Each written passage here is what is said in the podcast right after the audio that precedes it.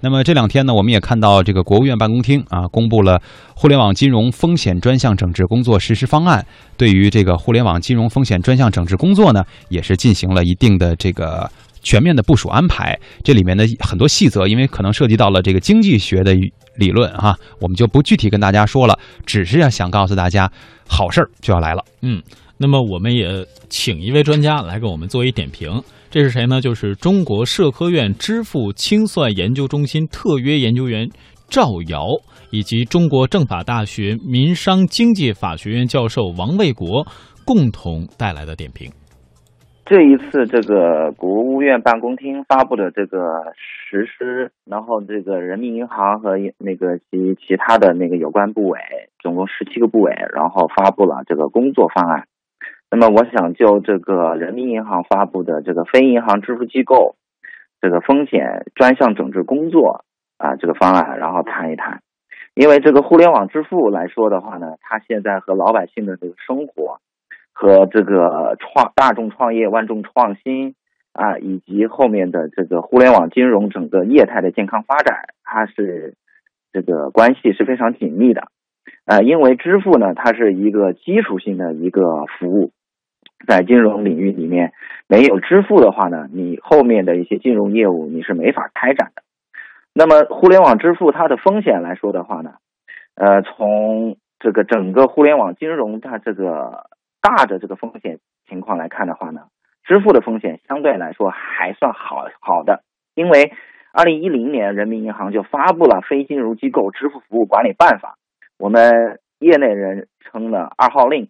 那么，在这个二号令上面呢，人民银行在这几年陆陆续续的，啊，不断的加强这个制度建设，发布了这个支付机构备付金存管办法，还有前段时间呃去年发布的这个呃非银行支付机构网络支付业务管理办法啊等等专项制度，所以整个的第三方支付这个行业呢，它总体还是处于一个这个快速发展并且呃健康发展的这么一个啊轨道上，但是呢。呃，整个的这个市场它也有存在一些问题啊，比如说市场的竞争现在不断的加剧啊，不同的支付服务主体啊，它这个利益驱动呢，引发了无序的竞争、恶性竞争、不公平竞争的这个情况呢，它是时有发生的。特别呢，从事支付结算业务的这种没有呃没有经过许可。呃，我们叫无证经营支付业务，从事支付结算业务的现象呢比较突出，使得支付市场公平竞争这个秩序呢没有没有办法得到保障，支付行业的秩序呢遭到这个比较严重的破坏。同时，在这个日常工作及检查中发现呢，这个无证经营支付业务呢，它助长了地下钱庄、电信诈骗、非法集资等犯罪行为。啊，有鉴于此呢。人民银行在这一次这个风险专项整治工作这个啊方案里面呢，就专门提出来了，要集中的整治清理啊这个无证经营这个支付业务。那么无证经营支付业务呢，这个大家看这个中国人民银行有关负责人就非银行支付机构风险专项整治工作答记者问这里面已经写出来了，就是说所谓的无证经营支付业务，它主要是三大类啊。一个呢，就是说我们银行卡收单这一块的二清；第二个呢，就是说呢，这个网络支付，也就是说你没有得到许可啊，然后你去建立一个账户体系，比如说现在有一些互联网平台或电商平台，它自建电子钱包，这个电子钱包它具有这个这个这个提现啊、充值啊、啊支消费支付啊这个功能啊。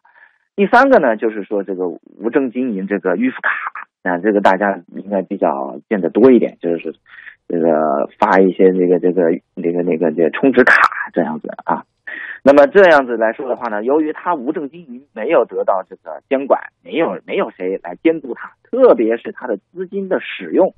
没有得到监督，那么他就容易产生很大的一个风险，比如说他经营因为经营不善或怎么样子的，然后就跑路了啊，这个给消费者带来很。很大的经济损失啊！这个案例呢，也也也时有发生啊。那以下我们再有请中国政法大学民商经济法学院教授王卫国先生。呃，当前呢，这个关于这个 P to P 啊，网络借贷啊这个问题，这也是这是这个集中整治的一个重点的领域。那么关于这个问题呢，当前这个网络借贷呢，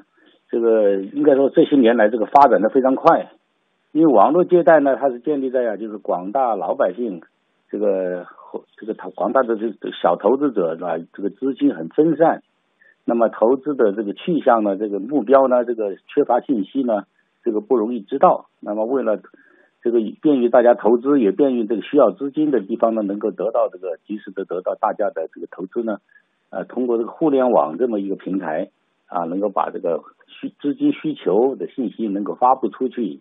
然后呢，这个需要这个投资的这个这些啊这些方面的这个这各方面的人呢，他也能够能够找到投资的目标，是吧？这是利用了这个互联网的这个优势。